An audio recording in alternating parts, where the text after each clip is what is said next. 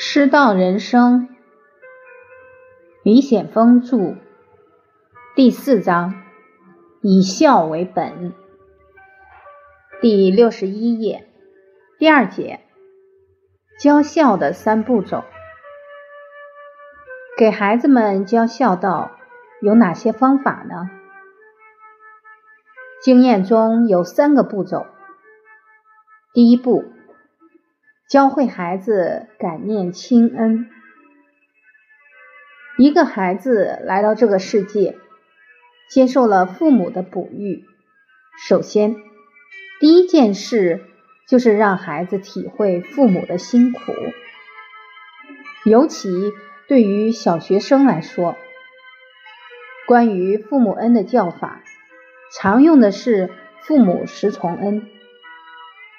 怀胎守护恩、临产受苦恩、生子忘忧恩、咽苦吐甘恩、回甘救失恩、哺乳养育恩、洗濯不尽恩、远行意念恩、身家体恤恩、究竟怜悯恩。这十重恩背后的脉络。是两条生命线的交集，一条是父母，一条是我们。自我们出生前到父母过世，从怀胎守护恩到究竟怜悯恩，贯穿了我们陪伴父母的整个岁月。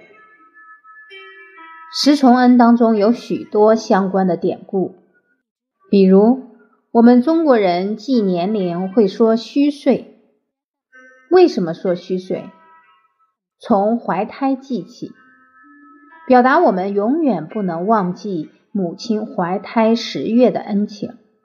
再比如，过去有守孝三年的惯例，丧三年，常悲夜，就是为了纪念我们从零岁出生以后，到我们能够开始独立吃饭、走路的三年时光。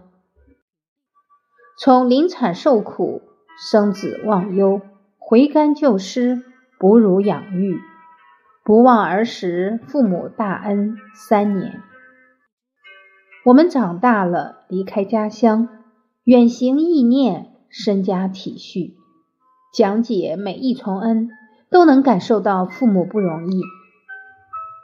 对于小孩子的孝道教育，尤其是前面的几重恩。可以特别细致的讲解，通过一些图片、视频、文字好的素材，讲故事、唱孝亲歌、做揣蛋活动、牵手活动体验，让孩子懂得去体谅父母、感受父母、明白父母不容易。这时候，孝的门已经打开。每次给中学生上课，都会留出时间搞一次孝亲文艺演出。小乌鸦喂妈妈，贵阳图，孩子们自编自演，演得入情入理。孩子把父母对他们的那份爱表达出来，特别感人。有一次演完后，和一位老师谈到一个有意思的现象。每次总有学生愿意主动演那些原来不孝顺父母的坏孩子，演的特别像。什么原因呢？原来他演的那个坏孩子就是本来的他，所以演的像。他为什么要上来演？表达一种决心，敢把过去袒露出来。我已经知道错了，要告别过去。这是人性的真。有了真，就会有善；有了善，就会有美。知过能改，善莫大焉。有一个小学生读四年级，早晨三点钟被父亲起床的声音惊醒了。父亲是卖菜的，要早起进菜。他问道：“爸爸，你起这么早要去哪里？”爸爸说：“儿子，你先睡吧。”爸爸要去批发市场进菜了。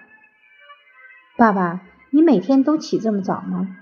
爸爸说：“对呀。”爸爸起早进菜挣钱好供你读书，等你将来考上大学，爸爸多开心啊！这个孩子哭了，爸爸你好辛苦啊，天天起这么早，我要是不好好读书，我真对不起你。小孩子那颗心很敏锐，教育就地取材，就从真实的生活教起。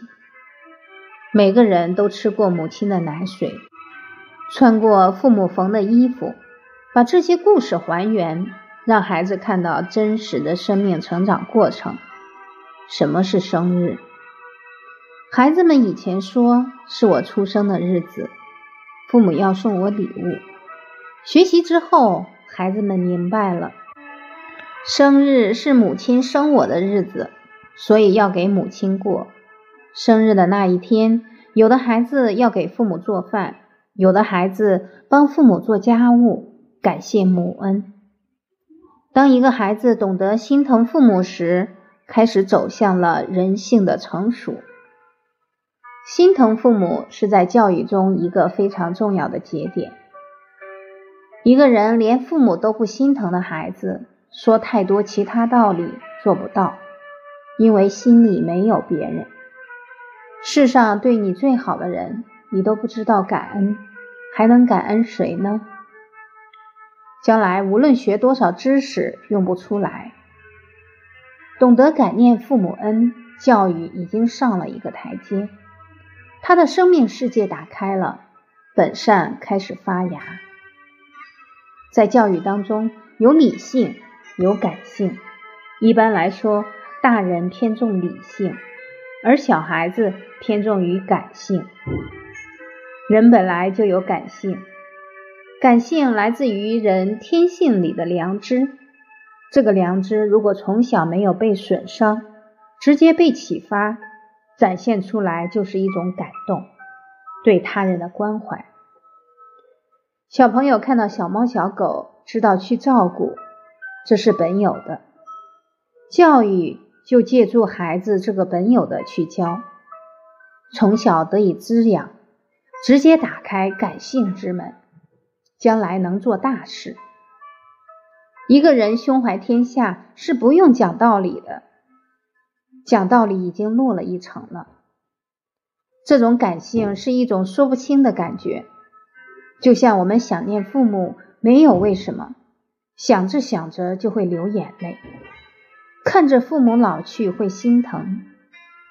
小孩子他的感性世界很敏锐，这个时候我们直接教感念父母恩，对孩子心灵触动很大。